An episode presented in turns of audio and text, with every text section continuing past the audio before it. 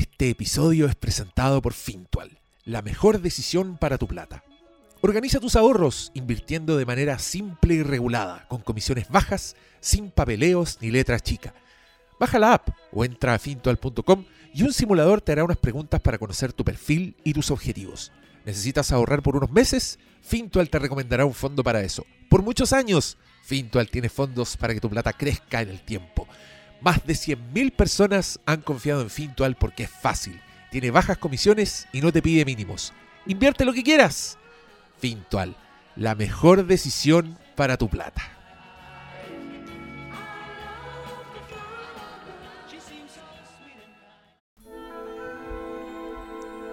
Bienvenidos sean a este silencioso e inocente capítulo del Flinkcast. No tiene ningún sentido un podcast silencioso, pero quería hacer referencia al título que usted leyó en la descripción de este, de este podcast, de este, de este capítulo, que viene cortesía de Doctor Malo, Paulo Quintero. Feliz cumpleaños, querido compañero golpista. Golpista. Este, este capítulo será recordado como esa foto donde está Con los mismos lentes. Me los pongo entonces, po. No, estamos muy contentos, por supuesto, de que hayas nacido. También te damos la bienvenida a los 40 años de edad. Aún no. Bueno, falta poco. Falta poco, no falta nada. Te sacaste un peliculón de la perra para el día de hoy. Una de las películas, mira, yo, esto debiera tener un capítulo así de Hermes Indibles, que es mi podcast Patreon, donde yo hablo de, la, de, de las Hermes Indibles, de la vida. Esta lo es. Así que estoy muy contento de que te hayas sacado esta película. Eh, yo la vi muy chico y me acuerdo que Quedaste peinado para atrás. Sí, una película que, pe- pese a que era un niño así muy lejos de los temas y del, y del ritmo de esta weá, es una película absolutamente fascinante que entregó uno de los personajes más memorables de todos los tiempos. Porque sí sabemos que Lecter tenía una aparición anterior a esta, pero la que lo catapultó al mundo Ese fue era Lector. ese era Lector, sí. Y era más lento. Ah, no, era, era, era bacán, pero no, no tenía los bríos que le dio el señor Jonathan Demi y el señor Ted Talley, que es el guionista que adaptó la novela en la que se basa esta, esta gran película que es El silencio de los inocentes. Le vamos a decir Silencio de los inocentes porque es un gran título, uno de los grandes títulos traducidos, encuentro yo. Porque El silencio de los corderos no pasa nada. ¿Cómo era el título en español, Oscarín? El silencio de los inocentes. También en español. Siempre fue. Sí, siempre fue ese el título. español. No, porque Ah, no, pero el- español el- España. Ah, español de España. El silencio de los eh, corderos. el silencio de los corderos. Bueno, el, que- silencio, el silencio de Que los además sabes que en España nosotros sí criamos corderos, ¿no? Gente crece con los corderos. Son ustedes, los latinos que no tienen. los que crecen con pollitos y cosas. Oye, yo podría hablar sin parar de esta película, así que les, les cedo la palabra. Me encanta. Yo- Acá no hay partir- yo Por respeto proponer- al nacimiento del compañero, Ah, no sí, hay claro. charquicas. Nos lanzamos No, al de una, ya. O sea- quiero, quiero proponer una. No, yo quiero decir, ¿por qué la elegí? Ya. Es- ¿Qué es lo que siempre decimos en estos capítulos? Sí, señor. Esta no era mi elección, debo reconocerlo. Yo les comenté hace un par de semanas que tenía. Estaba tanteando, estaba, segu- estaba seguro de elegir una película eh, de David Lean. La tenía ya eh, hace meses. Yo eh, la tenía decidida. Entre medio tenía otra. Tenía un anime. Dije, eh, aprovechando la ocasión podría ser ya finalmente. Ya el, se acaban los memes. Tenemos un capítulo de anime Tenemos capítulos de Sí, anime, Pablo. pero de anime clásico. No, Ah, estreno- sí. no estrenos de cine. Eh, En rigor tenemos la tumba de la Luciana. ah, la idea es que estaba, estaba, estaba. Bueno, me iba a dar un gusto con anime. Ah, bueno, ahí sí te creo. Y, y justo venía en una votación reciente. Y yo, hueveando, dije: Mira, si gana la opción rechazo, vamos a hacer idiocracia. Lo cual era un statement. Lo cual era un Sí, statement. Y pasó. Y yo después. A mí me gusta Idiocracy, pero no es tan buena. Dije, ya lo ocupo, solo, solo, solo por el hueveo. Y después reculé, dije, no, ¿para qué? No quiero hacer eh, sufrir a mis compañeros, quiero que la pasemos bien. Y empecé a pensar, empecé a pensar, empecé a, a ver qué podría hacer alternativas porque ya, como la otra era de otro Chile, uno con esperanza, ahora tenía que buscar una nueva opción. Y de repente, como tanteando el terreno, me puse a ver qué capítulo habíamos hecho. Pensé en algunas películas que me gustaran mucho. eh, pensé cosas de acción, algo clásico. Y de repente me pongo a ver mi colección de películas y veo la colección de Don Hannibal. Y digo, oh. Y no, Ah, tú tenías el triple pack ese. el triple pack y dije, ah, hicimos, hemos hablado de estas, o sea, del silencio inocente, y empecé a buscar y dije, no, po". y ahí dije, esto, esto yo sí lo rechazo. Esto no se puede. aceptar. y dije, bueno, tiene que ser, obviamente, el silencio inocente. ¿Y por qué tiene que serlo? Porque es una película perfecta.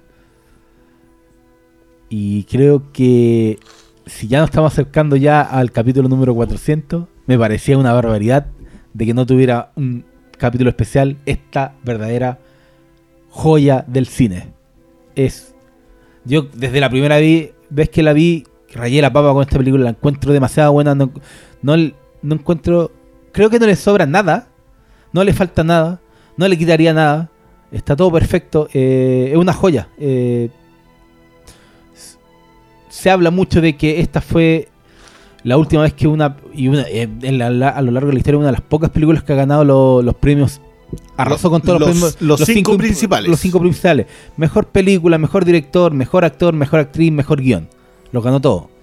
Y es indudable que se lo haya ganado en tiempo en donde. Cu- Curiosamente, nosotros tenemos ya un podcast sobre otra de las tres que lo ha hecho.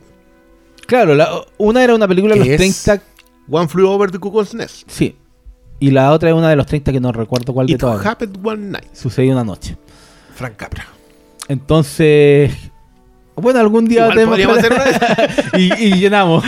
Pero no, de hecho, revisando y qué ver, y cuando me di cuenta que no habíamos hecho eh, capítulos de esta película, dije: No, esta wea, esta wea no puede ser. Está bueno ya. Está bueno ya.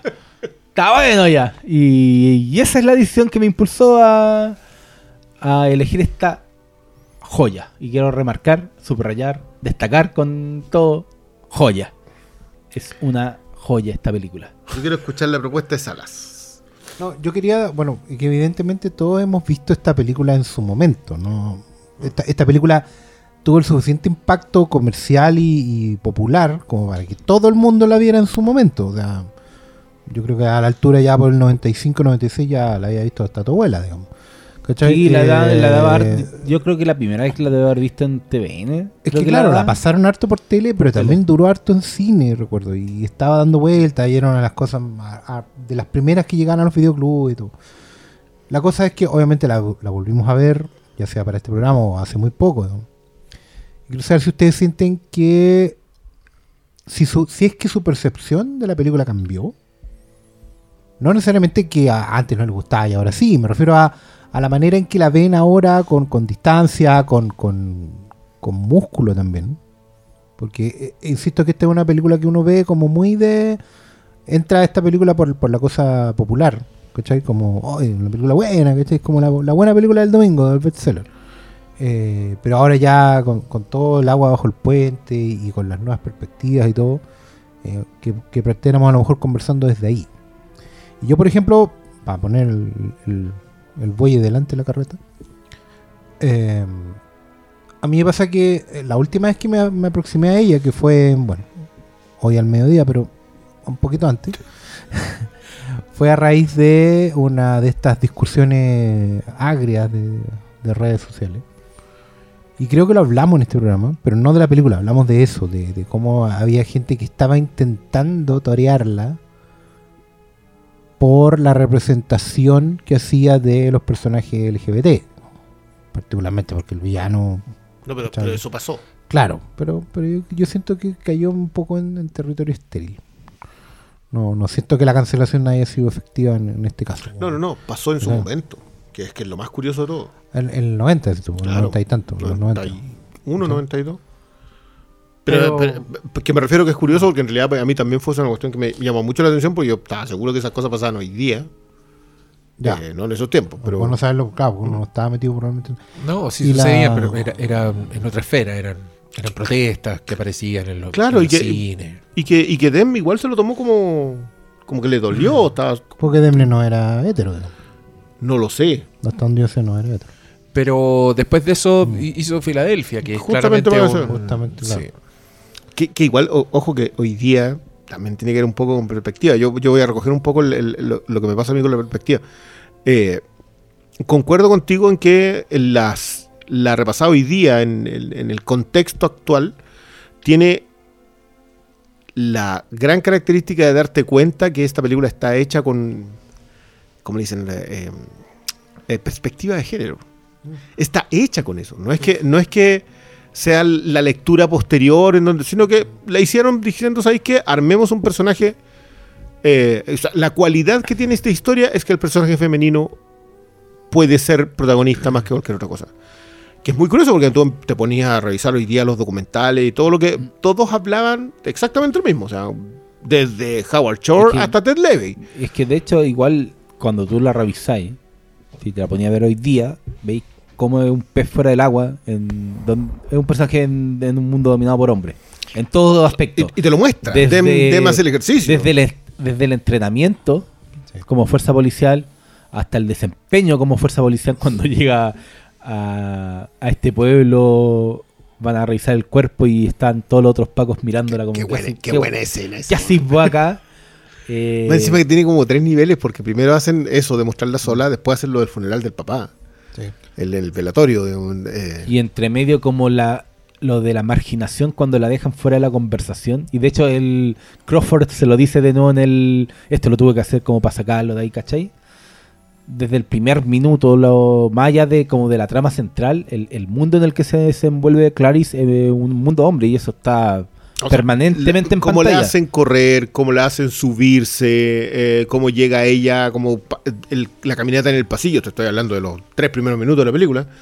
Eh, El plano en el ascensor, el, loco. plano, el plano del ascensor que es donde evidente. Ella mide un metro veinte. Exacto. En comparación con a- todo lo- al resto y cómo la miran. et- Está pensada desde esa perspectiva en todo momento. Y yo no sé si era eso tan perceptible para uno en esos años en donde no era tema. Es que ese es el punto, no era tema. la- la- a mí me, me llama mucho, por ejemplo, ahora la atención los no visionados, el ver la cámara, Mm. la- no quiero decir cámara feminista, porque no lo es, es una cámara de... de- de Con perspectiva. ojos, pero con perspectiva de Mm. género, ¿cachai? Porque es una cámara especial, es un momento, no me refiero a que sea una cámara hecha para esto, pero es la manera en que encuadra y lleva el plano desde lo que entendemos son los ojos de la de Clarice, ¿cachai? Y, y la sensación es tan incómoda que, que tú sientes, sientes la, la- el dolor sororo, por así decirlo, la molestia, la incomodidad, pero no por, por una cuestión de discurso de género, lo sientes porque es incómodo. La perspectiva de la, de la cámara y de ver cómo los personajes te miran a ti, eh, de verdad te pone en el lugar de, y, encuentro que súper... eh, es súper constructivo en general, porque estáis hablando de una película que te quiere poner el punto de vista de la mujer en este caso, pero lo hace colocándote también desde el punto de vista de la minoría. ¿Cachai? Siento que la película en ese sentido, independiente de, de que un par de, de personas puedan decir, oye, pero es que nada que ver que el personaje trans, digamos, sea un villano, un psicópata, perpetúa el estereotipo de que todo lo, ¿cachai? Lo, lo- la gente no hetero es enferma, eh, ¿cachai? Eh, pero no, pues resulta que esta película eh, lo que hace es hablarte de todas las postergaciones de, la, de las minorías en general.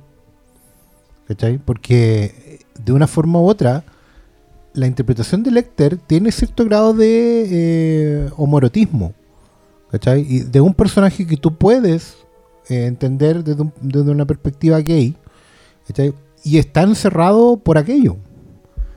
Y eso, y, en el fondo, eh, el mundo masculino eh, dominante lo tiene, eh, cree o cree tenerlo sometido por eso.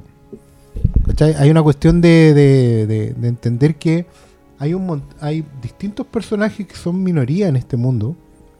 Y la manera en que, que estos personajes observan e- este mundo que es como muy conservador, muy controlador, muy dominante eh, y también por lo mismo muy ineficiente. ¿cachai? Es un mundo que donde estos horrores crecen y, y- y- se expanden porque son muy, muy eh, permisivos, son muy contemplativos, ¿cachai?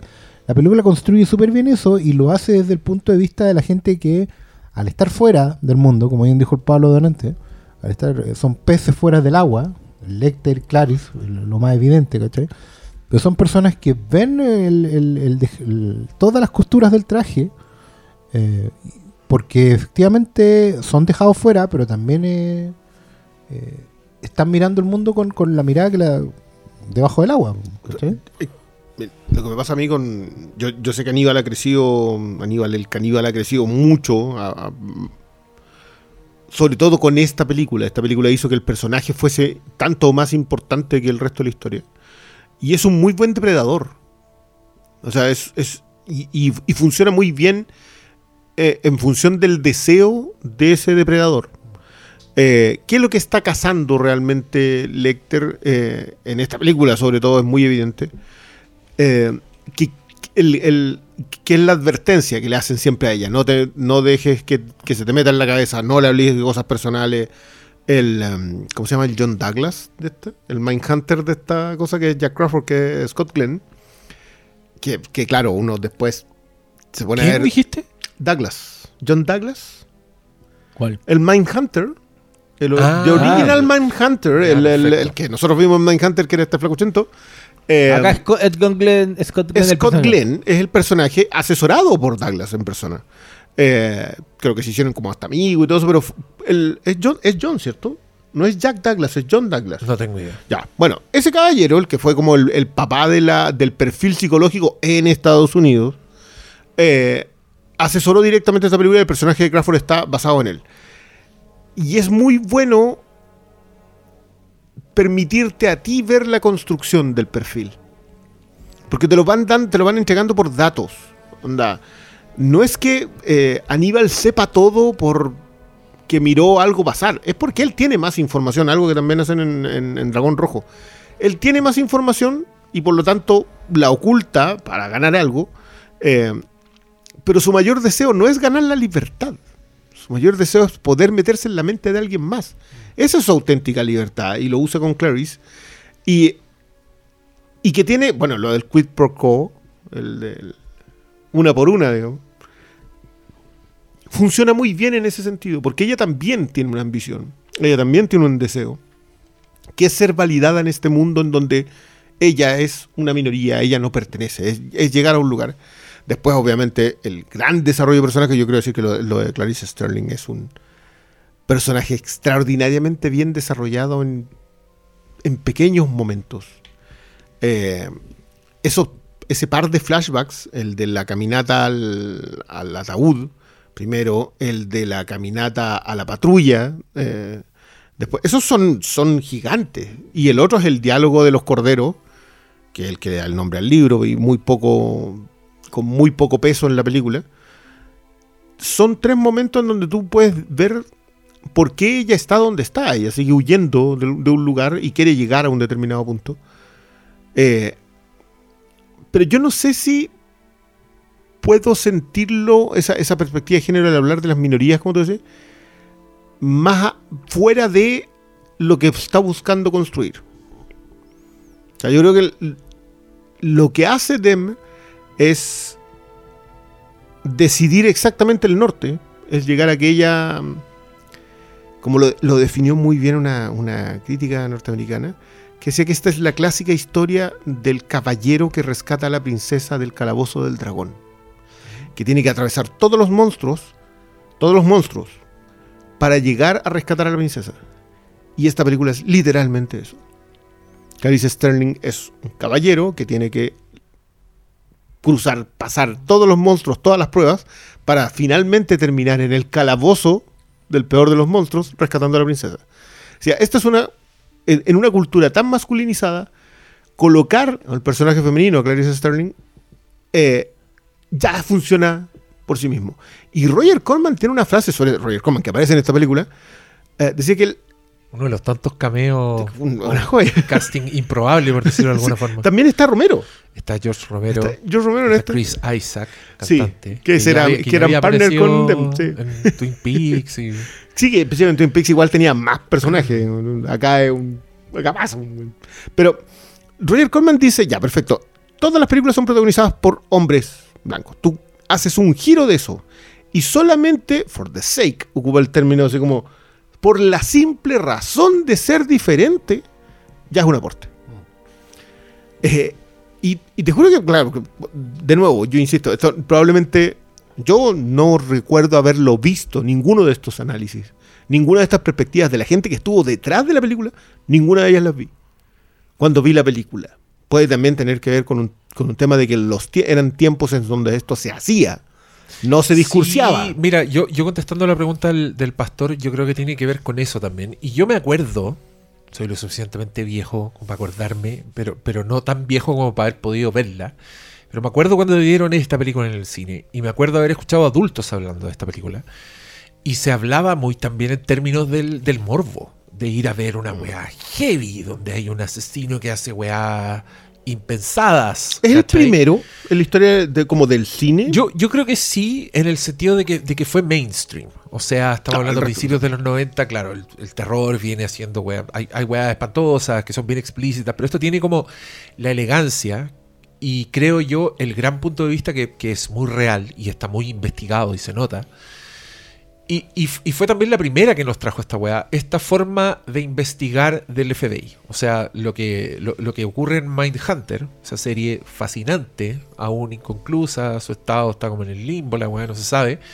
Pero esa serie te cuenta históricamente cómo se llegó a esto, ¿cachai? Cómo se llegó, cómo el FBI empezó a asesorarse, entre comillas, con asesinos seriales que están encerrados, que están cumpliendo condena, para solucionar casos. ¿cachai? En Mindhunter tenéis como la historia de la weá, que es bacán porque también aparece en un momento, es, es muy inteligente porque es histórica, es el pasado, pero al mismo tiempo se está subiendo a esta, a esta weá que ya es un género gracias a esta película. Mm. El novelista de esta weá, eh, Thomas Harris, escribe primero Red Dragon, que se trata de un detective que trabaja con el, el- el FBI, que está medio retirado, pero que él también tiene un pasado. Él metió a un asesino en serie, él, él- atrapó a uno y ahora está buscando a uno nuevo, entonces va a ver al que tiene encerrado.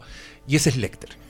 Su primera aparición en literatura. Estamos hablando del año 81, o sea, bien cerca de cuando los Mindhunters están inventando esta weá. El, el autor de Hannibal es un señor que estaba muy interesado en estos asesinos. Él había entrevistado él mismo un par de, asesinos. eh, si, ustedes ven el Wikipedia de Hannibal Lecter, así como personaje, te da incluso unos antecedentes, como un asesino mexicano. Fue uno que él conoció y que le pareció muy elegante y se le empezó a ocurrir como este, este weón erudito y educado, como un amante de la alta cultura que también es un, es un monstruo. Pero la gracia de Lecter es que empieza a crecer como personaje secundario, empieza a crecer por los lados de la historia central, que en el caso del Dragón Rojo es este protagonista, Will Graham, que tiene que encontrar al hada de los dientes, que es un asesino que está haciendo estragos. Lecter, bueno, sale así tres veces, sale muy poco.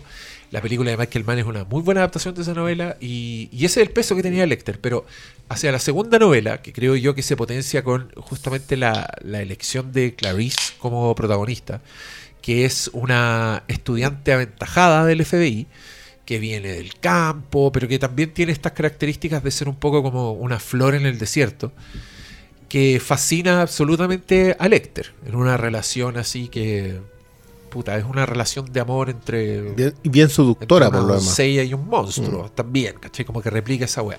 Entonces tiene tantos ingredientes que creo yo que pegan tan bien juntos. Porque es tan inteligente pegarle esta, esta dinámica, la, la- la misma que decís tú del, del caballero y la princesa. Sí, Pero pegársela a esta weá que es relativamente nueva, o sea, no es tan nueva cuando hacen la película, pero sí es nueva porque como que inaugura un género, ¿cachai? Pero no es nuevo como disciplina, ya habían pasado 20 años quizás de, de estar así sacándole perfiles a los asesinos de serie, pero nosotros nunca habíamos visto esa weá. Yo creo que esto repercute incluso, yo veo el- los archivos X en esta weá también, ¿cachai? Veo todo este género de... y- y quién sabe, quizás el momento donde estamos ahora, donde día por medio aparece un, un, un docu-reality o un docudrama nuevo sobre el último crimen espantoso y asesino en serie, etc. Eh, pero creo que todas esas cosas terminan además por tapar lo que yo creo es una weá que está increíblemente bien dirigida. Mm. Incluso le sacaría el bien. Creo que esta, esta película está increíblemente dirigida. Sea, no hay plano que no esté desde el punto de vista de un personaje. eh, lo bien que cae, ponte tú, que toda esta weá que en- es, es- constante en Jonathan Demi, él este director, pero que a mí en otras películas me saca de la película. Ponte tú, en Filadelfia. Todos los personajes hablándole a la cámara, lo veí, es más, es más visible porque puta, es un drama, ¿cachai? Está en otro tono, pero esta weá al ser un thriller, donde es tan importante Eh, mirar a la Es gente a la donde, cara. es donde más le cuadra. La weá, eh, claro, la weá como que se, se- hace invisible un poco la mano de Jonathan Demi, que es una mano gigante que no se puede creer que sea invisible. A mí eso me pasó con el tiempo. Con el tiempo creo que voy siendo más consciente de las decisiones artísticas y narrativas de Jonathan Demi cuando una película que toda la vida me quedé con la historia, con los personajes, con los giros, porque Porque los tiene tiene. giros así bien, bien impactantes. Y, y- y una weá que es, es bien nueva, así. Esto, esto del, del personaje secundario que se robe la película también es una weá que se, se sentía fresca en su momento y se sigue sintiendo fresca ahora, porque, claro, eh, estos dos ganaron protagónico. Los dos ganaron con Los protagónicos. dos son protagónicos. Digámoslo que, ¿cachai? que, que lo igual Hopkins. de la película. Y que, de hecho, Hopkins lo menciona cuando, cuando lo entrevistan eh, a propósito de la película. Dice: Loco, este, este era un papel de la vida. O sea, lo sabe, cualquiera que lea un guion sabe, eh, con este papel te has- la así. Eh, papel que iba a ser Pachón Connery, yo no sé en qué estáis pensando. Claro. No, no hay- o sea, sí lo entiendo por, el- por la parte elegancia, pero no le puedo ver la parte pervertida que tiene muy bien desarrollada eh, Anthony Hopkins. Como que. Como que la pieza Kinky no me cuadra en Sean Connery. No, no, no lo pude ver en ningún momento. Y Clarice era Michelle Pfeiffer y creo que también no era un buen casting. Es que esta película es película rayo en la botella. Claro. Película No, donde la todo no sí. se puede creer lo bien que están todos y cada uno de los que están. Yo no me imagino otra Clarice haciendo Clarice. Por lo cual la segunda No. película no existe. Eh, bueno, yo, yo igual trato de sacar. A mí, a, mí, a mí me funciona muy bien haber visto primero El Silencio de los Inocentes y después Manhunter. Yo no sé, Mm. yo no sé si. Claro, que a mí el personaje de Lecter. Es que no causa el mismo impacto. No, no, porque también está menos vendido. en- en- Sí. O sea, por algo se llama el cazador de hombres. Así se llama la otra. Y está fundamentada en alguien que, que es eso. Independiente de lo que se pudra él en el camino, él es un cazador. Eh, y por lo tanto, una presa que ya capturó es solamente eso, una presa que ya capturó. Y, que- y que alcanza a desarrollar. Acá no, po. Este bueno es Drácula. Claro, o sea, Sí, si y el- no, y si el- la idea, el la idea del- este- este- este es un calabozo, sí, es un No, sí, castillo. el de al lado, Renfield, Es un castillo con gotera, po, weón. Sí, me estáis ¿de qué weyando. me estáis hablando? Sí. Muy bien las locaciones es que- también. Ahí está justamente la innovación en, en lo narrativo, que probablemente también sea un accidente hasta cierto punto, hasta cierto punto nomás, de, de lo que termina siendo esta especie de triángulo. Porque lo Sí. lógico, si, si tomamos distancia, digamos ya, ¿qué es lo lógico en esta historia? Es la historia de una policía que está tratando de capturar a un asesino. Entonces, eh, y evitar que el asesino básicamente continúe su pega. O sea, en un punto de partida está igual que Harry el sucio con, Con, con con el zodiaco. Con ese zodiaco, ¿me sí. ¿Entendí? Y, y claro, y Harry el sucio se puede haber asesorado por alguien, como lo hicieron en Manhunter, ¿cachai? Pero ahí tú tenías una suerte de, de- de- de interferencia muy quizás a lo Sean Connery en Los Intocables, por ejemplo. Mm. Que tú podrías haber di- dicho, bueno, vamos a tener a una suerte de, ayudante, asesor, eh, mentor, ¿cachai? Que sería eh, este personaje. ¿cachai? Y, te- y ahí te vas dando cuenta que la estructura clásica es bien distinta a lo que terminó siendo. Probablemente sea porque Anthony Hopkins en Lecter se sacaba tantas buenas escenas que termina haciendo crecer el personaje. Es que yo creo que igual tiene harto que ver. Dem. Yo no creo que Sí, yo no sí. creo que Brian Cox sea menos bueno. No, en Lecter caso. menos bueno. No, digamos. porque tiene que ver con, el, con un punto de vista. En el Exacto. fondo, sí. Esta película se permite, eh, al adaptar la novela de manera más libre, se permite dejar crecer orgánicamente sus personajes. Igual, la- igual porque- Dragón Rojo está, está todavía Sí. más libre. Sí, pero, pero es que me refiero que igual la novela, la novela tiene un tono que es más de, de quién se mete más en el barro. ¿Quién, quién, quién llega más al fondo del barro y sale primero? Eh, es, un- es una historia de... de- Sí, la novela es muy explícita en tener que meterse en la mente del en- asesino. eh, claro, de quién tiene el trauma más grande y vamos viendo cómo... lo Exacto, y por eso, y por eso también se centra más en eso. Cuando yo siento que acá lo que hacen con Clarice es todavía dejarle su propio trauma. Claro. y usar ese propio trauma, que, que esto, esto es otro tema también. Hoy día la construcción de un personaje femenino fuerte muy rara vez se puede permitir a un personaje femenino ser vulnerable. Darle espacio para crecer. Exacto. Y esto es una película que parte con ella vulnerable y termina con ella vulnerable, pero con pics de fuerza que tienen que ver con otras cosas, que tienen que ver con- con, los momentos que, Con en una que están armada la película. que ella tiene, ¿cachai? Claro, pero es que a ver, lo, del- lo del relámpago en la botella acá tiene.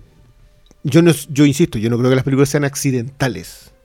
No. Pero muy rara vez puedes lograr una intención con, e- con este nivel de precisión. O sea, muy, muy rara vez. Muy rara vez. Es que es de no creer toda la precisión que tiene esta película, desde la narrativa, cómo se va desarrollando la historia, visualmente. que más encima es lineal. Sí, es completamente lineal. pero- cu- ¿Transcurre en cuánto? ¿Cuatro días? Eso no es nada. Y no para, es que es unas películas que decís que no, paráis, no paráis. sí, es que es una cualidad. Tú te metiste de una. Sí, o sea, tú- tú- te, tú te lanzáis el piquero y ya... Veías a un ratón trepando una, una cuerda, la mandan a ver al jefe y ya está ahí en la película. O sea, y, y eso es súper curioso de mirar hoy día en perspectiva que este tipo de película funcionara en ese momento y funcione todavía hoy. O sea, tú la mirás hoy día y la película tiene más méritos que los que tenía el 91. O sea, Sí, eh, es- sobre es- todo en es- el estado eh, actual de, de la hecho, es industria. como esas películas que uno dice que es inmortal. La- no queda, Sí, no queda anticuada, no queda... Claro, eh, veis televisores del año de la cocoa. Ah, celulares eh, no celulares existen. claro. ¿cachai? Eh, eh, Es otro mundo, eh, o sea, otra sociedad. Pero el trabajo narrativo de la historia es, es demasiado bueno. También audiovisual. No los encuadres, cómo está el manejo de la cámara, cómo te, te adentran en, en- en las locaciones, en el mundo de este asesino enfermo. En todo, en, de hecho, en A- todos los a- asesinos enfermos A, a todo esto, a todo esto no le hemos tirado los besos que corresponden a un gigante Ted Levin. Porque de verdad, yo creo que. Yo, yo había leído con los años. Así como, "Oye, pero, pero acá, ahora que la vi de nuevo, dije, no. este- Este era el, el otro protagonista que se echaba la- una película encima. Porque claro, Scott Glenn está muy bien, pero Scott Glenn está muy lejos. Scott Glenn tiene apariciones en esta película. Yo diría que solamente la autopsia es como el momento. Pero no hay un como, como grandes momentos Scott Glenn. En cambio, Ted Levin O tiene. sea, igual, no, es eh, igual toda la No, tensión sexual, esto- toda la, una sí, toda la tensión sexual que ¿Cuál? la de Crawford con ¿Sabes que yo esa cre- yo insisto que esa es una lectura Sí. de viejo verde Sí, de uno, digamos, sí. porque yo no la veo en la Es película. que, ¿Sabes lo que pasa? Es que ahí también hay otro, hay otro buen ejercicio mezclado con este relámpago. Porque en la, en la estructura lógica, eh, Crawford hubiera estado mucho más involucrado. Habría sido una suerte de, de Mulder Scully, ¿cachai? Una cuestión muy, muy de, de- de partners en, en- en el crimen, eh, de ir muy encima y estar muy al borde de.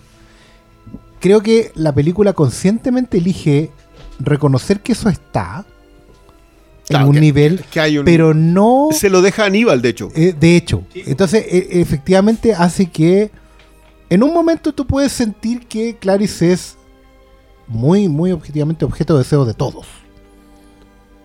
¿Cachai? No solo de los buenos que la miran en la autopsia o en el ascensor o en todas partes, pero en algún momento todos sienten un de- alguna pulsión por Clarice. Mm. Tanto Lecter, que en un, en un principio la trata horrible, creo que le dice las weas más humillantes que uno le puede decir a una persona. Y después de humillarla, la humilla de nuevo. Con esa misma Sí, lo- lo- la foto de la ropa, de, De los los zapatos, zapatos, de dónde la venís, loco. La, la trata de primera generación con zapatos que a mí Sí, siempre me pareció po, weón. uno de los peores insultos que te voy a tirar. Desde cuando el, el, el weón del lado habla lo de te puedo oler. Y después, ¿qué hace el weón del otro weón? Yo, Sí. no, lo puedo, yo no lo puedo hacer. No, el weón, si está todo demasiado bien Eh, construido. pero, pero todo el mundo en algún momento tiene, tiene una pulsión por Clarice. Y, pero la película muy, muy inteligentemente elige quedarse con Clarice.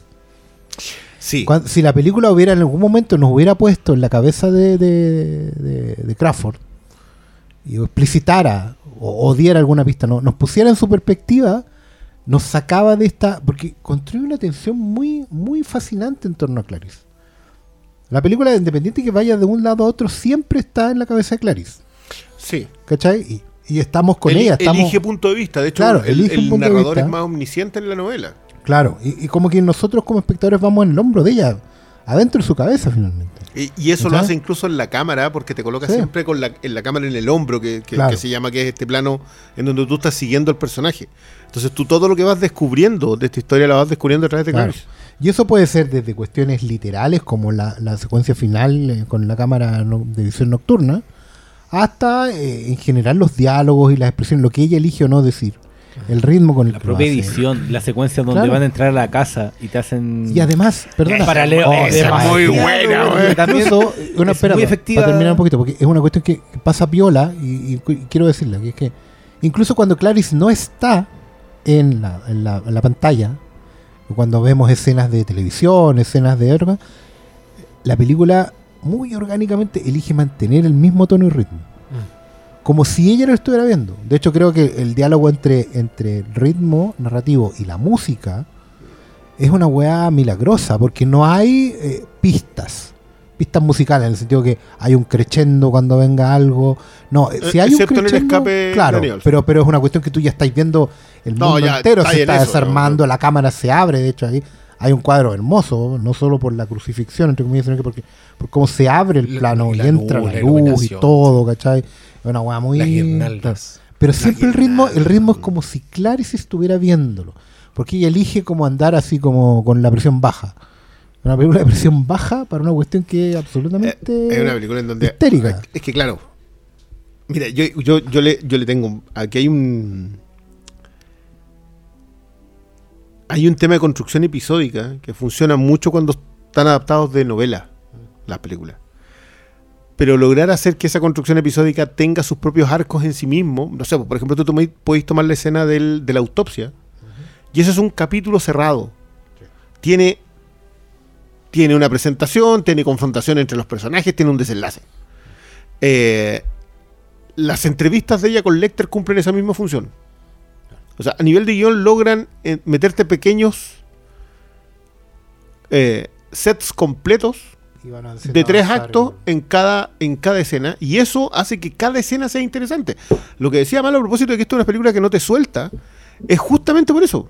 Terminó un arco y tú querés ver el siguiente. Un arco, no. Terminó un acto y querés ver el siguiente, claro. Maratoneando la serie. Mara- Maratoneando una película de dos, que aparte que eso es lo otro, una hora con 58. Entonces, de- de- es, de, es de los thrillers así, pero más precisos que podía encontrar. Y, y donde no sentí, dice, esto no fue una hora 58, fue menos, Fue ¿cachai? Como menos. que se te pasa muy rápido. Claro, pero, pero se te pasa muy rápido porque cada capítulo fue muy intenso. Está muy bien hilvanada todo. Entonces que hay... Y aparte que tenéis, en, en rigor, tienes dos historias que están transcurriendo, que es la de Clarice capturando a... Este asesino tiene un nombre. Eh, Buffalo, Buffalo Bill. Bill. Buffalo Bill. Tra- Capturando a Buffalo. Estos son los dos asesinos de, de, de Thomas Harry están en fuego contra fuego. Está Buffalo Bill y está el otro, el de... El de Manhunter. po. El hada de los dientes. Sí, pues están los Sí, dos. señor. Eh, bueno, pero esa, pero esa es otra película. El, que te- tienes esa historia, tienes la de Clarice en la captura y tienes la otra historia que es la de Aníbal ah, huyendo.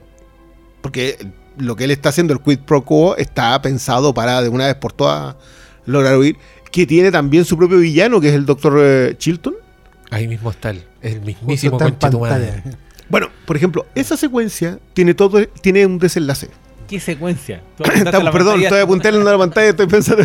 La secuencia en donde es la tercera. No, la segunda entrevista que tiene Clarice con, eh, con Aníbal. Que es cuando le vende el negocio. Cuando le vende lo de la senadora, la hija, la hija sí. de la, la senadora. Eh, y claro, y ese tiene el arco completo. O sea, tú puedes ver el conflicto entre ellos, hablan del quid pro quo, tienes, puedes ver el deseo de los personajes, que es por qué se encuentran, puedes ver la confrontación y puedes ver el desenlace que termina con Chilton. En siete minutos. Y en una escena en donde. Y estáis en la mitad de la película y ya estáis listos. O sea, tú ya acá ya estáis pagados. Esto. esto No, lo, lo rápido que construyen el personaje de Chilton. Chilton, Eh, es una escena. Chilton es la, pura- la primera entrevista con Clarice. Cuando Y, esto, y eso es todo. bienvenida, entre comillas. Sí, y, y es un viejo verde que le habla a la cámara, que, que- que igual dicen un montón de verdades, y a mí eso también me gusta. El, si, si igual es cierto que Crawford le manda a Clarice porque sabe que a, a Lecter le va a gustar, ¿cachai? Chilton es un vulgar, sí, así lo dice Hannibal, es un vulgar y lo pone en expresiones vulgares, pero es, es eso lo que pasa. Ahora, Hannibal se fascina con ella porque, porque ella también es brillante, ¿cachai? No, no es solo porque es, una cara bonita, sí, Hannibal es un, es un ser muy, muy complejo. Pero, pero, pero toda esta conjugación de elementos hace que la weá nu- nunca esté sin tensión, nunca esté sin, sin algo interesante pasando en pantalla. Esa weá yo la encuentro milagrosa. Creo que tiene un, una adaptación, un- una novela muy sólida que adaptar, que también es muy cinematográfica. Pero las soluciones a las que llega a mí me parecen eh, increíbles, porque ponte tú, Jodie, el personaje de Jodie Foster, Clarice Sterling, siente una admiración profunda por Crawford.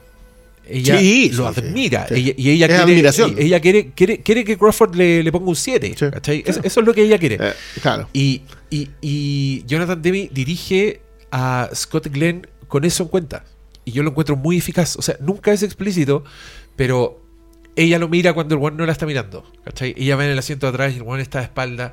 Y, y esos son, son fragmentos hermosos en la novela en que ella dice, me, me pregunté qué estaba pensando Crawford en ese momento, porque para ella Crawford es, indescifrable. Nunca sabe en qué está.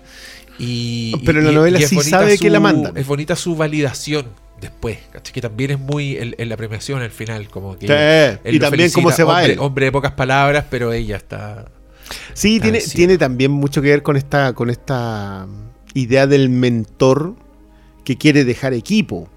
O sea, él, él quiere dejar gente que, que pueda seguir haciendo lo que él hace. Y es muy buena la talla del... eh, Te puse un 10 por ese ensayo. no, señor. un 9 nomás. es que, que como... eh, te, te give you a, a minus. Así como que... No, en realidad no fue tan generoso.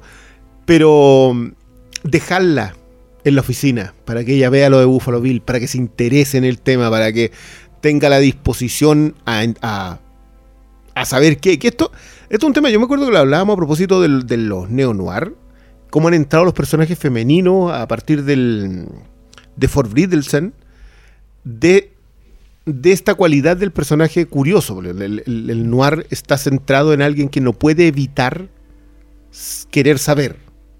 La, curiosidad es lo que mueve al detective, al periodista, a todos los personajes en Zodíaco es porque no pueden con su cuerpo, necesitan saber quién. Así funciona y lo mismo pasa en Memories of Murder y lo mismo pasa en lo- Necesitan saber quién. Pero Clarice Starling se mueve por otro sentido todavía. Ella quiere ser lo que hacía su padre, que era, el, era un sheriff de pueblo. A todo esto, Fargo Mira, mira, sí, ella quiere, quiere salvar eh, quiere salvar vidas. Eh, exacto, ella quiere, quiere salvar vidas, no es un sentido de curiosidad, a ella no le interesa saber cómo piensa el otro, excepto que saber cómo piensa un asesino Lo lleva puede llevarla a rescatar a la princesa del, del calabozo del dragón. Entonces, ese, esa, esa motivación que hoy día está completamente pervertida, o sea, el sentido de justicia hoy día no existe en el siglo XXI. Eh, Esto, esto es de esto debe ser como de los últimos extractores de la década. Si te fijáis, de alguna manera el personaje de Aníbal es más importante que el personaje de Clarice Starling. Y lo mismo pasa con Will Graham y, y Aníbal. Son, son personajes que terminan creciendo más el, la obsesión por qué se mueven los personajes que el sentido o la razón por la cual se podrían mover. Y, y yo creo que también por eso Clarice solamente existe acá. Pues hay una serie de Clarice loco, que, no lo, que dio lo Pero mismo. Qué weón. ¿Cómo? ¿Tú, tú la viste? ¿No leíste No, los no, cuatro no, capítulos? no, no.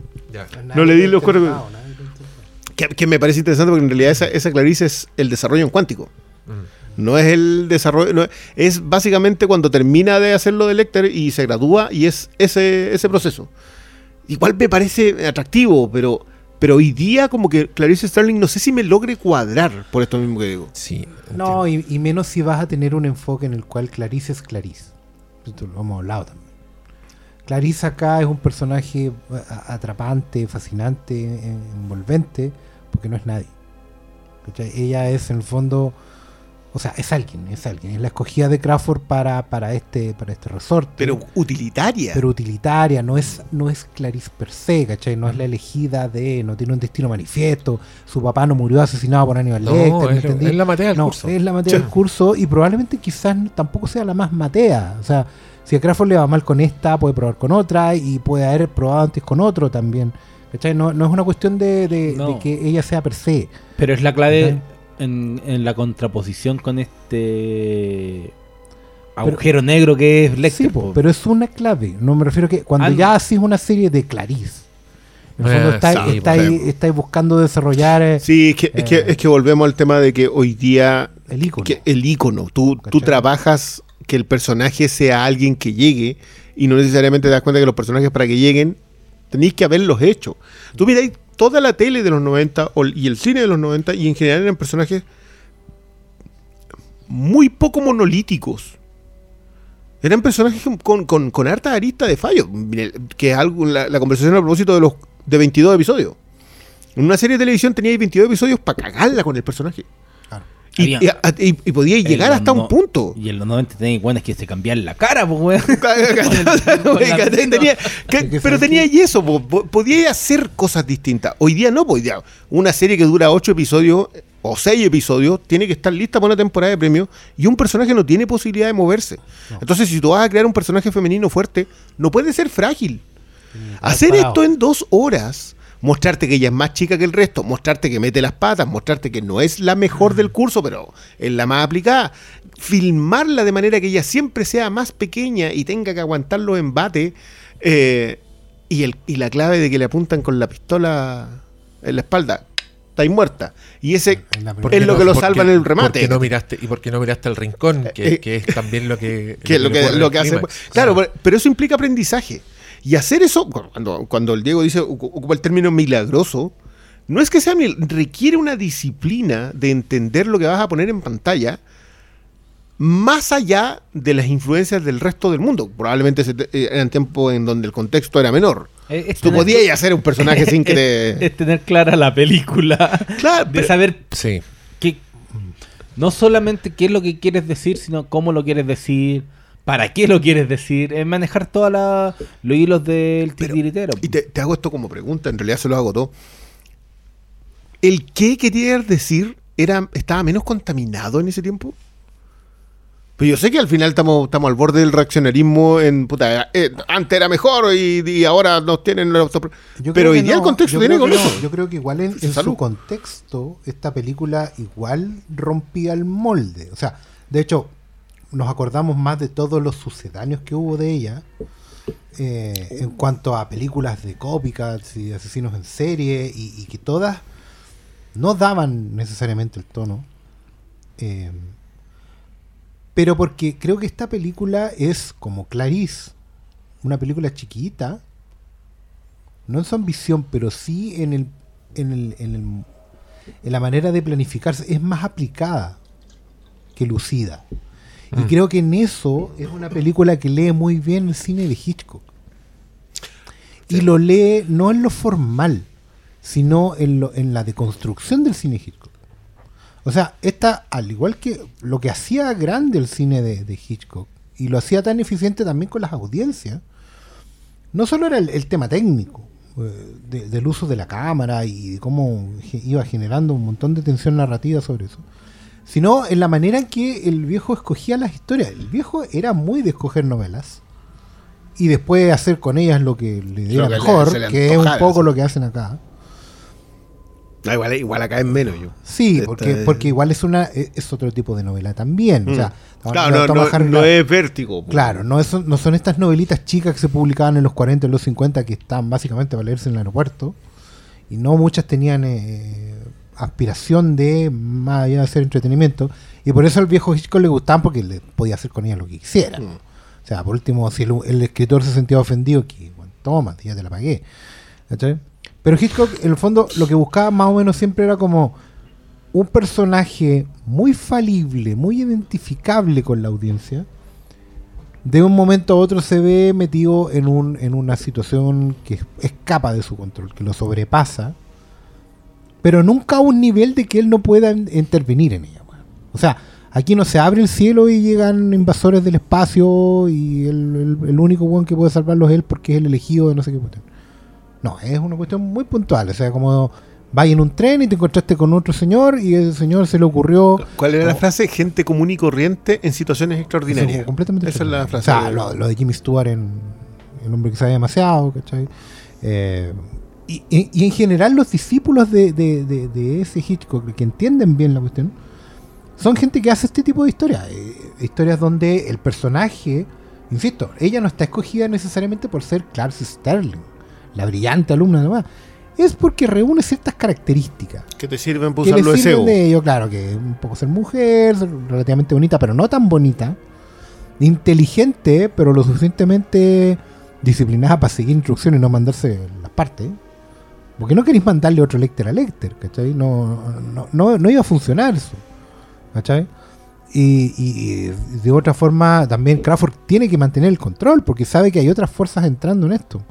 El, el mismo, ¿cómo se llama el otro? El, el desgraciado, el, Chilton. Chilton, ¿cachai? Y, y la misma, y el mismo Buffalo Bill, de una Sí, forma u otra, es una fuerza que se va a poner ahí, ¿cachai?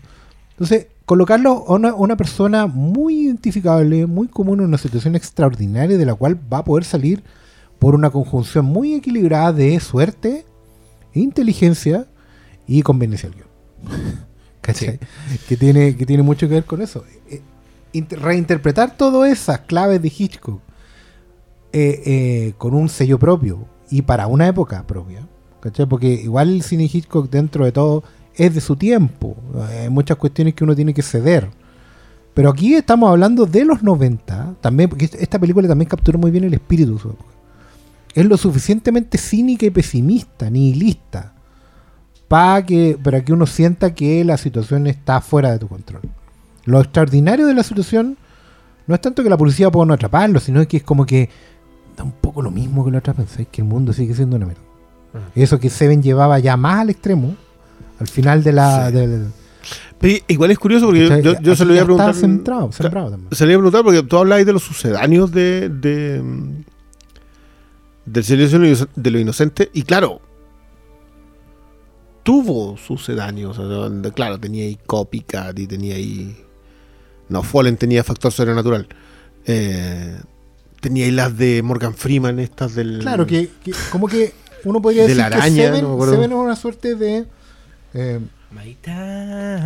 Película que- No me acordaba de esa que película. nace, ¿De- de Fallen? que nace Fallen era de- buena, Era Fallen. buena, Fallen. Seven nace un poco del nido del silencio de inocente, como que le Sí, pega el sí, empujoncito, sí, claro. ¿cachai? Y de Son Seven hay mucho sucedáneo. Ah, de Seven hay Kiss the. Kill, Kiss the Spider. Es que- es que esas pero de- le deben al silencio. Sí, le deben al silencio. Que es curioso, yo, yo pensaba, por ejemplo, el personaje de Jack Crawford. Jack Crawford, que, que aparte ha, sido Harvey Keitel, ha sido Lauren Fishburne, ha sido Dennis Fariña y ha sido Scott Glenn. O sea, ahí tení. Y para esta originalmente iba a ser Jim Hackman. Y era. No, Jim Hackman dirigía esta cosa originalmente, Y- que a mí eso y fue tenía parte de los derechos. impresionante. Tenía sí. parte de los derechos. No, sí, él fue como que la, la gente de, de Orion Pictures, Orion, eh, cuando compra esta película, la idea era comprarla para el que le dirigiera Hackman. Y yo como que lo primero cuando, cuando supe eso fue, ¿y qué dirigió Hackman? ¿Cómo va a pasarle esta cuestión? güey? Pero era Jim. Era Don Jim. Man. ah, muy bien. No, ¿cómo le estamos tirando mierda? Y Un gigante, güey. Sí, pero, pero como que fue lo primero que pregunté y probablemente también tenía que ver con que ya venía, era, había sido una etapa, los 80, en donde actores se habían puesto, Robert Redford se había puesto a dirigir, bueno, eh, viene de antes el, ah, ¿cómo se llama? Red, claro, eh, bueno, Eastwood también viene dirigiendo fines de los 70, ¿cachai? Eso como que, como que le habían, habían empezado a agarrar ritmo, pero yo, yo no sé cómo me cuadraba el hombre ahí, ¿cachai? Sí, oigan, yo quiero hacer una pequeña pausa para agradecerles a los amigos de Finto, al que se pusieron de nuevo, que lo- los queremos mucho, nos alegra tanto que nos acompañen. Y ahora es el cumpleaños de Malito, donde entra ya a los 50. Es importante. Chucha, cada, empezar. cada- cada- cada hora es una década más.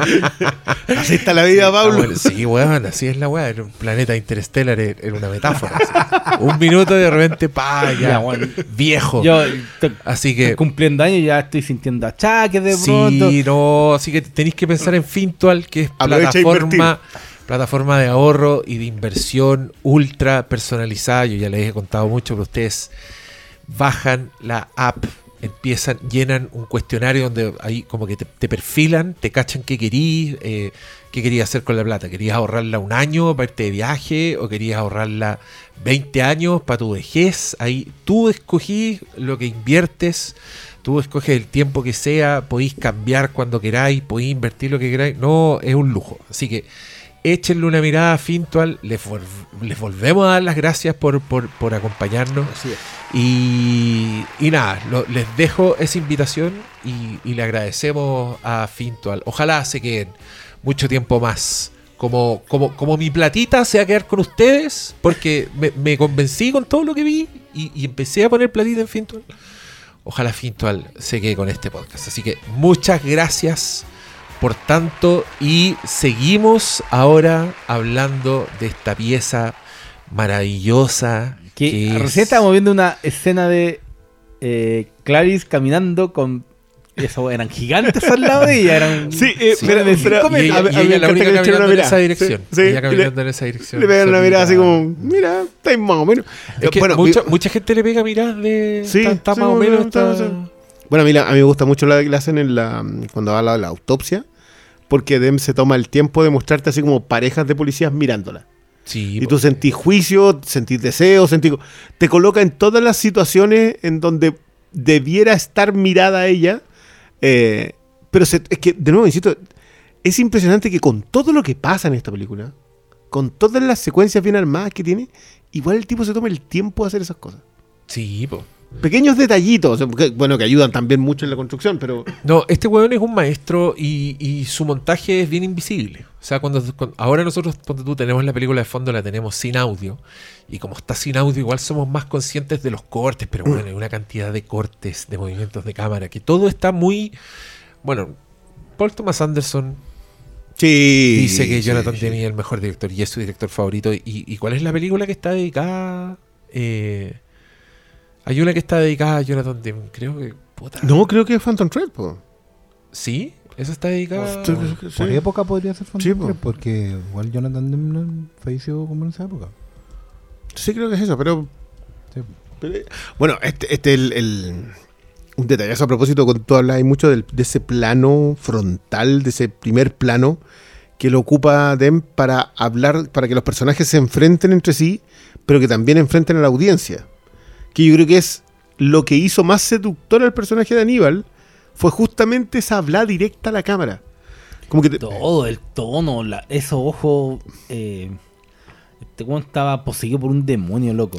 El- los ojos, la mirada de Lecter, el tono de voz, la entonación, eh, los tiempos que se toma, la forma de confrontar a la otra persona, su, su manera de est- establecer la conversación, de opacarlo con, con, las palabras, todo, weón. Es, es de no creer el, el trabajo de, de don Anthony Hopkins. Y yo creo que de ahí viene todo lo que estaban hablando de los copycats, del efecto Hannibal, de lo que quisieron hacer después con la saga de Hannibal. Todo lo que se hizo en base a al impacto que genera ver De- en de- pantalla a este demonio. saca la cuenta que después de, más allá de, o sea, es Silencio de Inocentes, después de eso, Hannibal, Diez años después es Hannibal. después de eso, un- una nueva versión de Dragón Rojo, que esta vez sí se llama Dragón Rojo y sí está centrada en el Lecter. Eh, y Hannibal Rising. Hannibal Rising, que fue hecha, si mal no recuerdo, era como que Dino, no, no me acuerdo cuál Laurentis. No, sí, No sé si era todavía estaba viva o era la hija, era no, voy a hacer la, voy a hacer una precuela. Eh, la- exista o no la novela, y ahí el, eh, Thomas Harris tuvo que venir y ya, bueno, voy a escribir la weá y voy a escribir también la película. Pero, Y- ¿cachai? Y, después todo- de eso la serie Aníbal. O sea, Después de eso fue la llevamos tres décadas Y tranquilamente con el medio personaje. fue Clarice. Sí. No, ese fue posterior. Aníbal. No, es que ahí hay una historia bien, bien fascinante porque después del Silencio de los Inocentes y, de- y del éxito que fue esta weá, eh, presionaron harto a Thomas Harris para que se sacara una secuela que él no quería hacer, no quería hacer. Y finalmente escribe Hannibal, la, que, que se llama así la, la novela en que él es el protagonista. Y que es eh, Hannibal prófugo mientras Clarice lo busca. O sea, es una secuela directa de, del Silencio de los Inocentes. Que la Jodie Foster no quiso hacer porque justamente se va por una ruta romántica que es bastante demente. O sea, Clarice Sterling en la novela Hannibal se pasa al mal. Termina Ah, wow. siendo como amante de Lecter y yéndose con él a Argentina.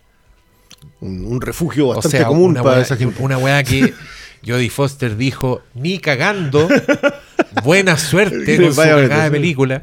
Y ahí llegó el Ridley Scott y Julian Moore. Y, y incluso en esa película, ya con distinto casting y toda la weá, no se fueron por esa ruta. Trataron de ser más fieles a este personaje, pero ya creo que ahí el autor Thomas Harris estaba como en otra.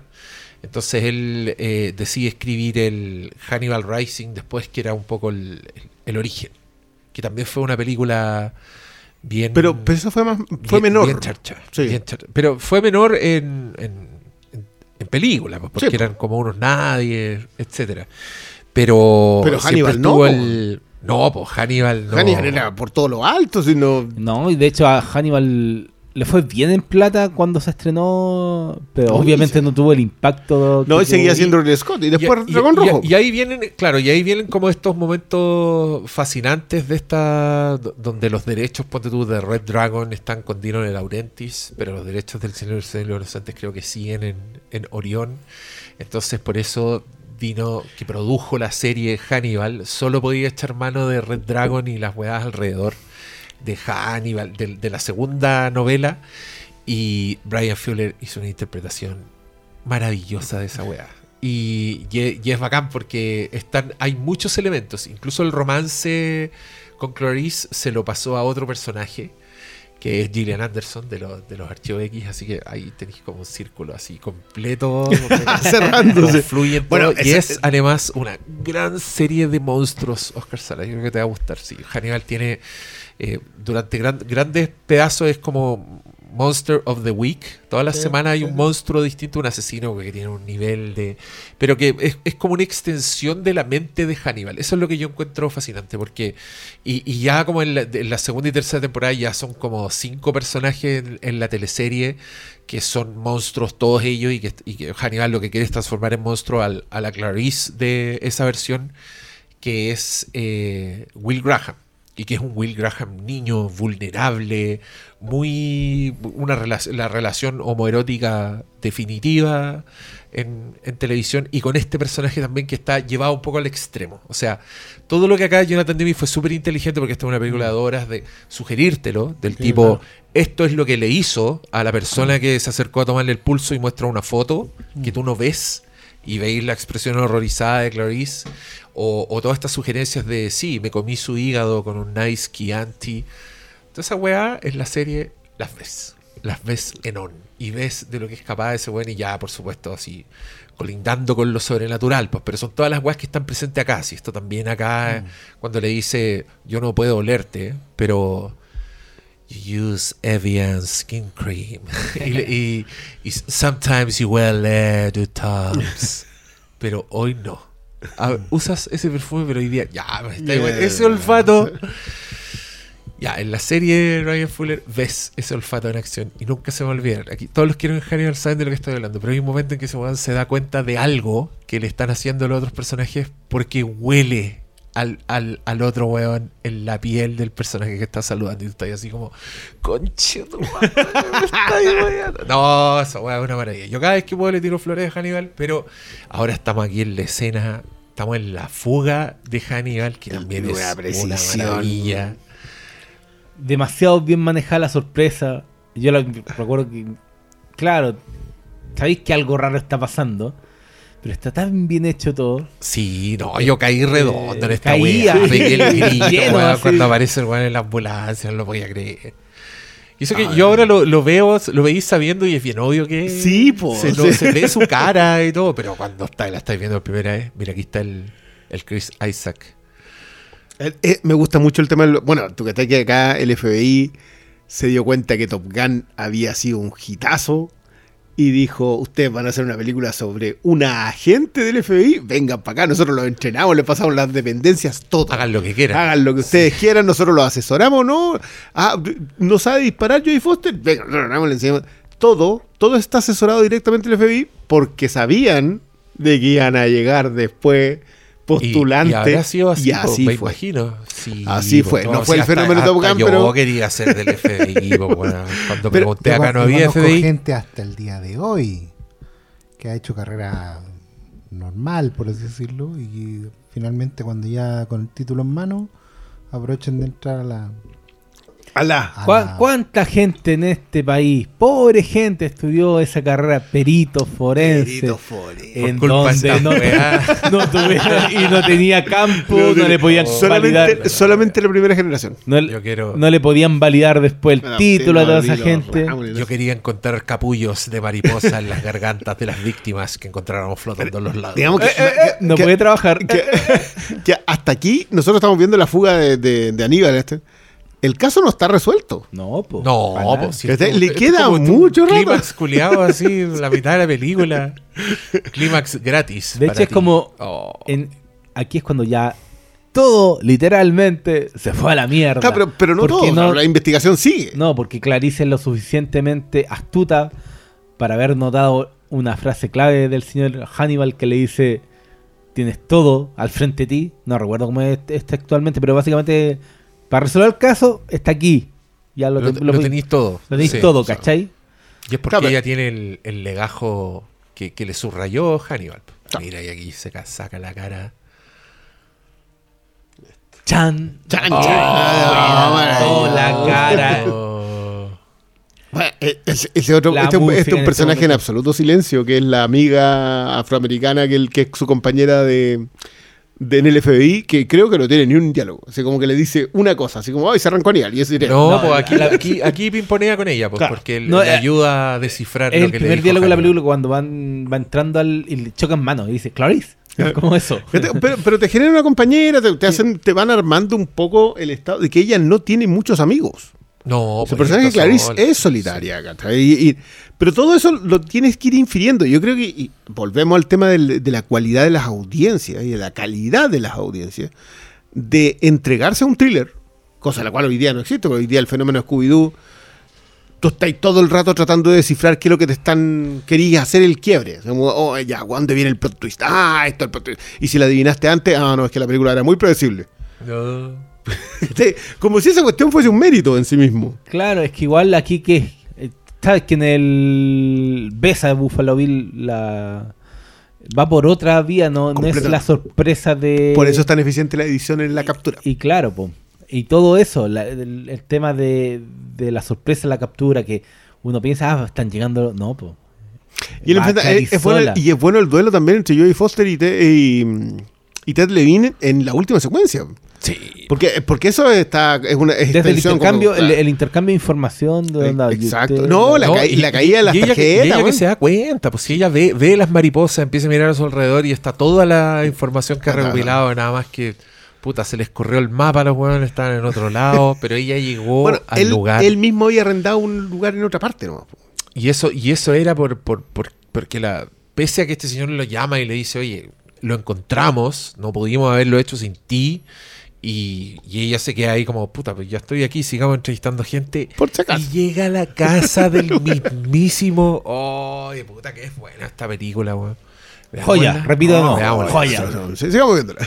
Y aquí es donde se dan cuenta, claro, se da cuenta que eh, Buffalo Bill conocía a sus víctimas. Eso era lo A la primera, a la primera, a la víctima la tenía eso es lo que le dice Lecter como envidiamos por lo que vemos. Y ahí ella dice, lo conoce. ¿Cachai? Eh, no, buenísimo. un detallito chico, pero que vaya haciendo. Es que, bueno, esto era también una característica muy de las películas de este tiempo que te daban las pistas antes. Lo que pasa es que, claro, probablemente Chamalán lo que hizo fue exagerar el concepto de la pista antes De manera que tú estás, estás siempre tratando de descubrir qué es lo que te van a contar. Entonces aceleró un poco este fenómeno de que la gente quiere saber antes y si lo logra saber antes te dice que es predecible. O sea, pu- puede que eso haya pasado y también le terminó costando un poco a, al mismo Chamalán su carrera, po, porque todo el mundo pretende que sus películas sean algo que tenéis que adivinar y por lo tanto A propósito del director de fotografía Tak Fujimoto, dices tú. ¿Qué- Director de fotografía de Sexto Sentido. Y Señales. sí. señales que acá le tenemos mucho cariño y no, no tanta gente le tiene tanto cariño. No, está atrás tu weando. He's behind. La weá buena. It's contaminated. Cuando estás con el agua. Bueno, es que sí, también es, es bueno esa jugada con el, con el concepto sobrenatural. A mí, a mí me gusta mucho eso en, eh, en el personaje, de la sutileza de la sobrenaturalidad, ¿De qué estás hablando? De... del personaje de Aníbal. Ah, sí. O sea, que te hacen sutil, o sea, claro, ya. No parpadea. No, por ejemplo. Que no es humano.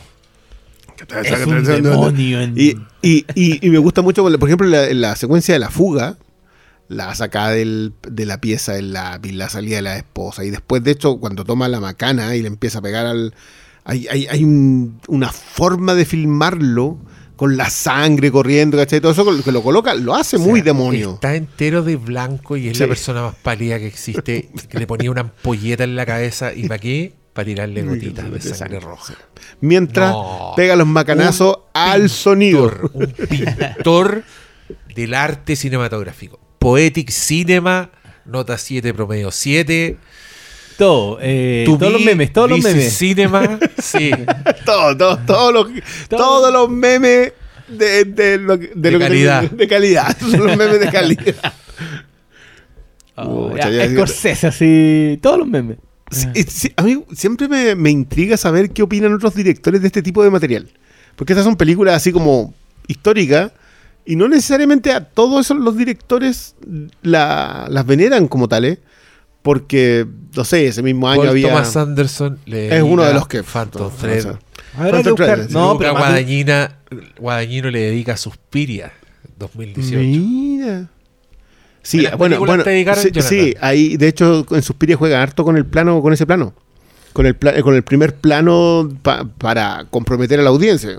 Bueno, y en Phantom 3 el tema de la costura. y- Es que en Phantom Thread igual ropa.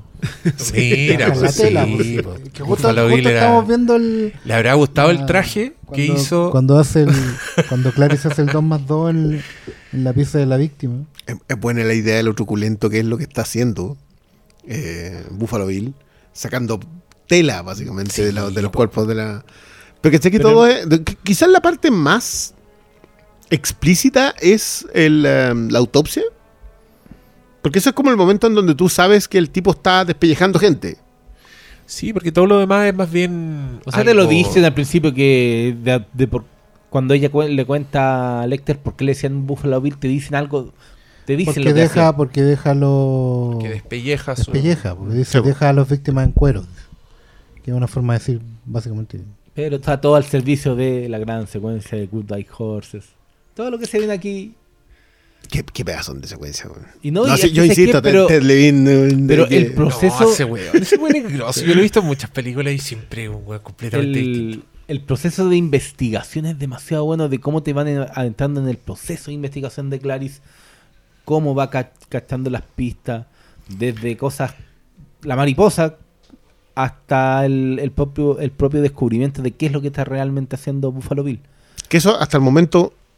O sea, no, No, sabemos si sabe- Aníbal sabe lo intuía. Pero ahí, ahí se da cuenta que el señor está haciendo trajes. Exacto. Porque ve, se da cuenta que justamente esta vecina que él conocía, que mató, era una costurera. Entonces tiene en, el, en su closet tiene un vestido como con los cortes hechos y ella reconoce esos cortes en la víctima En y la ahí víctima, dice, por esto, por esto son cortes de costura. gorditas, por esto las Exacto. tiene ahí muertas de hambre para que se les suelte la piel para después sacársela y llama a este Y les pasa crema humectante. Pero eso lo saben- no lo sabemos. claro. He puts the lotion in the basket. Sí, le- va en el avión este viejo y le dice, no, no, no te preocupes, si ya lo Ya- ya encontramos. estamos listos. Ya vamos para allá. Que era, que, era, que era a propósito, de todas maneras, de un, de un dato que les da Lecter, que es El vayan a la polillas, claro, pues, donde, donde mandaba las polillas, tenía otra dirección este señor porque tenía varios nombres, por ahí a la wea. Sí, y, el, y lo de John Hopkins y las otras dos centros de, de el recondicionamiento Sí, sexual. claro. Mira, aquí tengo que decir esto porque yo escuché a Brian Fuller hablar de esto y yo ya le voy a creer. Pero claro, para la comunidad LGTB y en especialmente para la comunidad T, eh, encuentran que es la escena hizo mucho daño una escena en que eh, ella le está diciendo él, él es transexual y Lecter le dice no, él cree que es transexual, pero no lo es, porque en la comunidad T eso es ser transexual, alguien que cree que es transexual, ¿cachai? Entonces hizo daño como al, al esparcir este, esta idea de que hay algunos legítimos y otros que no son legítimos. Ese, ese es el rollo que tiene la comunidad T con esta película que, que, que- que es el inconveniente, ¿cachai? Yo lo entiendo, eh, pero estoy tan lejos de esa experiencia que, puta, para mí esto nunca sea, deja de ser yo una por ahí obra leí que el, maestra. el- el- el director respondía de que el personaje de Buffalo Bill estaba tan dañado que él no era gay, pero él necesitaba pensar que era una mujer porque eso era lo más alejado de lo que él era, ¿cachai? Entonces el director lo intentó racionalizar y explicar, pero O sea, cualquier explicación que dé el director obviamente no va a ser No, va con la pero- interpretación de la gente que, que, le puede caer ojo mal. que po. también igual está en la pantalla. Es Sí, una pues, cuestión que, que Sí. solemos pasar por alto en, Así en es. estas cosas, que es que un personaje tome algún, alguna conducta, eh, ejecute algún modelo, repre- aparezca a representar a alguien de la vida real, no puede estar disociado de que ese personaje tenga o no una postura correcta per se, antes de lo otro. O sea, Buffalo Bill puede estar dañado, puede ser lo que sea, pero Buffalo Bill no está bien. ¿Cachai? Entonces ninguna persona del colectivo LGBT puede i- sentir que está identificándosele, representándote, y una persona hetero tampoco. Porque este tipo está dañado y es un villano ya, es una fuerza del mal. No por ser LGBT, él está dañado porque está dañado, weón. ¿Cachai? O sea, no, no lo hace un villano ser trans. Es al revés. ¿Cachai? O sea, él es villano ya independiente que sea hetero, trans, gay. Es que, es la independencia la que, la que suele estar en entredicho. Yo, yo no sabía que esto ya ocurría en ese momento. Eh, pero la clave acá también tiene que ver con que son conversaciones sobre las, las conversaciones dentro de los círculos de disidencias sexuales. Nosotros no, no teníamos acceso a esas No, conversaciones. no, po. sí. Entonces era una conversación que ellos salían y cuando ya era una protesta y decían, no, es ahí que nos hicieron daño en este sentido. Uno puede estar muy extrañado, pero probablemente pudo haber sido un, un tema. o sea, ¿cachai? Pero, pero también recordemos, ponte tú, esto, esto lo hemos dicho antes, pero también hay inspiración en, para este personaje, en, en- en este señor real que influyó en, en tantos autores y en tantas historias. El, el asesino Ed Gein, Ed que Gein. era uno que está perdido como en, en- en el campo gringo, un señor que tenía muertos disecados en su casa, a la mamá le había cortado la cabeza y que, y que tenía esta, esta weá de hacerse máscaras con, con piel de la gente. Entonces, eso lo recogió Robert Bloch, que escribió Psicosis, Oh, sí. sí, específicamente un señor con, con la figura de su madre muerta, Claro. disecada en su casa. Eh, inf- influyó en los que hicieron la masacre de Texas, también donde transformaron a Ed. Gein en una familia y le dieron distintas características a, a- A a distintos algunos. miembros, y ahí claro. está Leatherface que se hace Mm. máscaras con, con las caras de las personas. Y lo agarró este señor y lo transformó en Buffalo Bill, que es un señor que se quiere hacer un traje de mujer con mujeres muertas, que yo encuentro que es una guay espantosa y Oh. muy de asesino en serie y muy terrorífica y, y brillante. Entonces, claro, yo también me quedo con mi lectura. O sea, esa es la primera lectura. Lo, lo demás, sí, sí. de hecho, verdad, lo demás sí es un daño que le hace, pero no al movimiento. Eh, Lo que hace Claro. es un daño de insultar a una verdad. Un daño que- como de, de- de claro. perpetrar una weá que les parece que está. Claro, que- que pero es él, dañina. él no está bien. ¿cachai? Sí, pero No es que, es que, ¿sabes qué? yo, insisto que esto, el- lo hablábamos en el, en el podcast de Better Call Saul, que, que venía ya de Breaking Bad.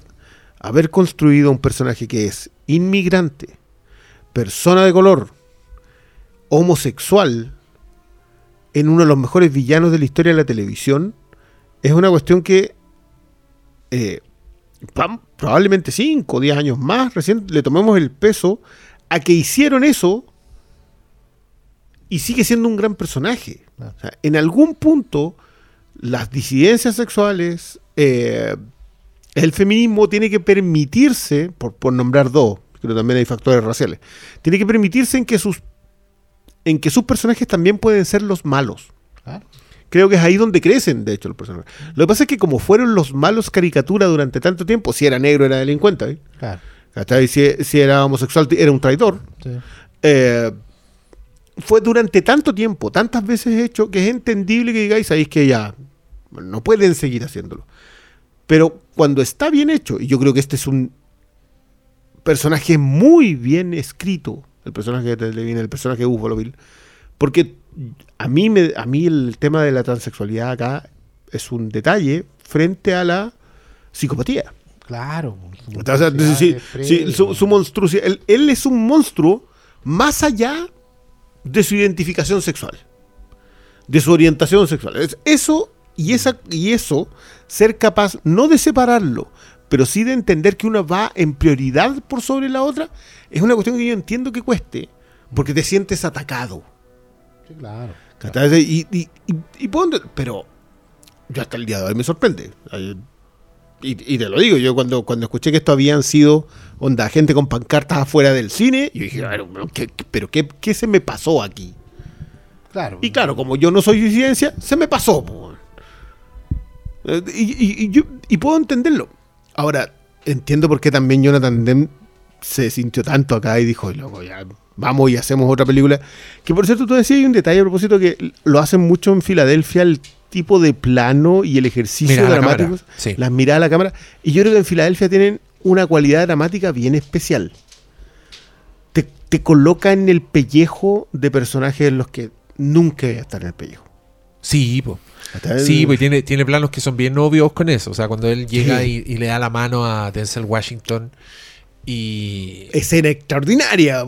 y, y Denzel- y después le dice tengo sida y ahí Denzel Washington como que empieza a repasar todos sus movimientos que, que le tocó, las cosas que él- ha tocado él y hace este salto de, de- primero desde el punto de vista de Denzel Washington con Tom Hanks hablando en la cámara y después de lo que está viendo Tom Hanks con Denzel Washington mirándolo en la cámara. Entonces tiene, tiene esa wea así. No, lo que yo digo es que ahí, ahí es más visible. Que ahí tú, tú Que, claro, te das cuenta. Pero, y probablemente también te das cuenta porque, porque esa es la intención. La intención es que, es que los noten. Claro, claro lo, que, lo que sí notamos es la dirección cuando ya tenía un, un pelito más de, de ya- pellejo. cuando de ya la he visto muchas Claro. veces, entonces empecé a fijar otras cosas. Mira, pero ahí, aquí está este señor hablando en la cámara. Was a really big fat person? Ay, qué buena esa Este en Fuego contra Fuego era, el- era uno de los compañeros Era uno de policías. los compañeros, sí. Es el que recibe el brazo en el cuello. O es el del brazo. No me acuerdo. No me acuerdo. No, creo que es del brazo. Es el del Pero, brazo. sí. sí. Pero este señor también sale en The Hills Have Eyes, en el remake. Ah. Es el padre de la familia y es un señor recio, así medio facho. Otra persona, es impactante. Sí, como que, como que en, uno esperaba que tuviera. World, eh, Fallen Kingdom también, el villano. No, grande este viejo. ¿Qué, qué manera de, de bancarme a todos estos señores.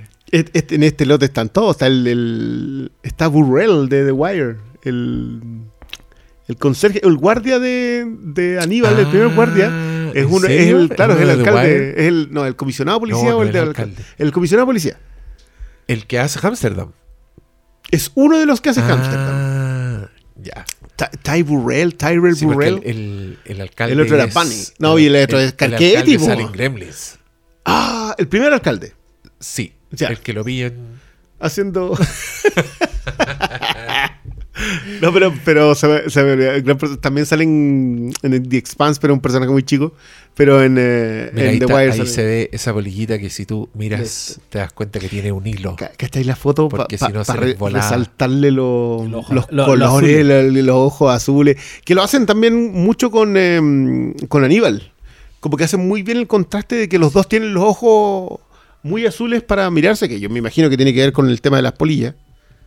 Eh, cacha el medio cañón que tenía en No, otro lado. Pero todo desde, la, desde el Y- y- trabajo y el de, weón de se está riendo porque ella le está preguntando mucho. Claro, se empieza weón. a reír. No, no, esta, la secuen- estamos viendo justo la secuencia de las tarjetas. Que es como cuando, que es como el momento ya definitivo. todo. Que esto es lo otro. A mí me gusta mucho cuando a ti te dejan la omnisciencia, pero no a los personajes, porque aumenta mucho la tensión de, que- de que tú sabes y, y no le puedes decir al personaje. Eso es muy bueno. Sí, Eh, no. al principio Hitchcock. pues, Tú sabes eh, más que el personaje le está gritando a la pantalla. Exactamente. Que, que sí, tiene mucha razón Oscar a propósito de que, de que esta cuestión recoge muchos principios de Hitchcock en un nivel que no lo hace De Palma, por ejemplo. De Palma lo recoge en otro nivel. De Palma recoge el, el Hitchcock en tensión pura y en construcción de La imagen, forma, la sí. forma. Pero creo que Dem va muy al fondo de, de cuáles son tus miedos. Porque claro que estos son miedos exagerados. No, no es común que te agarre un, un asesino serial en la calle y te, y te lleve a su casa para despellejarte. Como que eso no te... Claro. no, no es común y corriente. que te- Hitchcock jugaba más con, los con miedos más comunes. Pero sí te lleva al- al- a la secuencia de terror. Yo, a, mí, a mí me gusta mucho la conversación de que esta es una película de terror elegante. Pero igual maneja los códigos. po. Hay monstruos muy horribles. Hay gore hasta cierto punto. eh, Bueno, como que no es. No hay gente tajeando, pero igual el, el macanazo para que le salte la sangre es un momento. Hay alguien a quien le sacan la cara. Como, como que tiene. Y lo dejan destripado, crucificado. sí, eh, como que si tú te centras en esos aspectos de Aníbal, yo puedo entender la estética de la serie. Lo poco y nada que yo he visto como en clips, ¿cachai? Y digo, "Oh, sí, lo entiendo. Eh, y acá ya encontramos, que, que esto es lo, lo bueno, te dejan mucho dato a la pasada que tú tenés que consumir. Estamos viendo los mapas, acaban de hacer una pasada en, en la, la secuencia de los mapas. ¿Dónde lleva la pistola? No voy a decirte eso. Y la Oh, foto y ahí- que salen- Y, y ahí encuentra el traje a medio terminar, horrible. No, Y te- sin énfasis, está ahí no, nomás. es plano. y- Bueno, Howard Shore ayuda bastante. Ho- Howard Shore que construyó todo esto en función del personaje de ella. Sí, Hannibal no tiene, no tiene tema. Todos los temas son de Clarice. sí, el, el pianito que está escuchando. ¿Cachai? Claro, pero todo, de, de hecho por eso él está escuchando música. Y no, eh, no es un tema de fondo para, para Aníbal. eh, pero, pero los temas son de ella. Y, y es es súper curioso escuchar, por ejemplo, a, a los diseñadores de vestuario, a la gente. Todos tenían claro de que este era un personaje femenino. Eh, que, que- el desarrollo de la película estaba exclusivamente centrado en el punto de vista de Clarice Starling en hacer un personaje femenino que tuviese las características que tiene el personaje. Y, es- y el 91, estamos en el. Esta tiene 30. oh, día hablando de IAR, nos acordábamos de eso, que la serie va a cumplir 30 años. 30 años, o sea, todas las cosas de los 90 están cumpliendo 30 años y, y te duele, esta tiene 31. Este año cum- cumplió Batman Returns 30 años. 30 años. Y yo hasta el día de hoy me acuerdo que no pude ver Batman Returns porque yo era muy chico y no era película para niños. Bueno, a propósito de eso, lo de. Porque Jonathan Demme había hecho Casada con la Mafia. Película infravaloradísima, porque yo de verdad encuentro que es un muy buen thriller noir, película de crimen.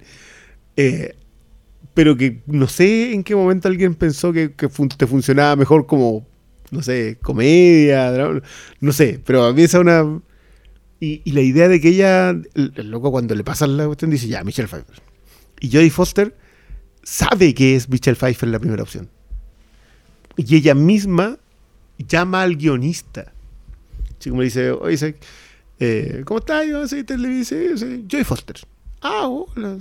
O sea, que yo estoy escribiendo un guion y podría ser un, te podría, un personaje que a lo mejor te podría resultar.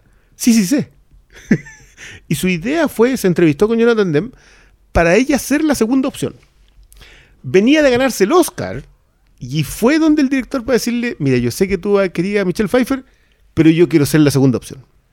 Obviamente Michelle Pfeiffer desecha esto, no, no, eh, que me parece... Sí, porque el 92 es... Sí, pues todavía no, no, no hacía. ¿El Batman Returns? No, todavía ni la filmaba. Pero había hecho Casada con la casada Mafia. con la mafia. Jonathan Con el mismo yo también. Oh. Eh, O sea, había hecho Oh, cara cortada. Bueno, pero Mucho, muchos antes. años antes. Pero, pero Dem venía acá de, de casada con la mafia y antes de eso de algo salvaje. Sí. Que, que, que, que esa igual tiene, tiene ciertos parentescos, sobre todo narrativos, con esta. Y después hizo Filadelfia. Y después hizo Filadelfia. Y después hizo Beloved, que era la de. La adaptación con. Uy, ¿cómo se llama? Tú tienes un auto. Tú tienes un auto. ¿Cómo Oprah. Oprah. Ah, con Oprah. Oprah. Oprah, Ah, que sí, sí, era sí, una sí, que. Sí, de hecho, adaptación. Jonathan Demme después de Filadelfia no tuvo otro batatazo que yo recuerde. Porque Rachel Getting Married es de Jonathan, es de Jonathan Sí, sí. Es, es una gran película esa. ¿Cómo se llama esa? tiene un auto, la wea. se. Entonces, Ya, oye, yo quiero decir que esto, yo, yo sé que yo le tengo mucha admiración a la Manhunter de, de Man. Me gusta mucho estéticamente, más allá de la elección de canciones, que no me gusta tanto. Tiene unos planos extraordinarios, pero este plano de la pasada al, a la visión nocturna, qué joya, güey. Sí. Y también bien robado. Sí. Múltiples películas apareció después.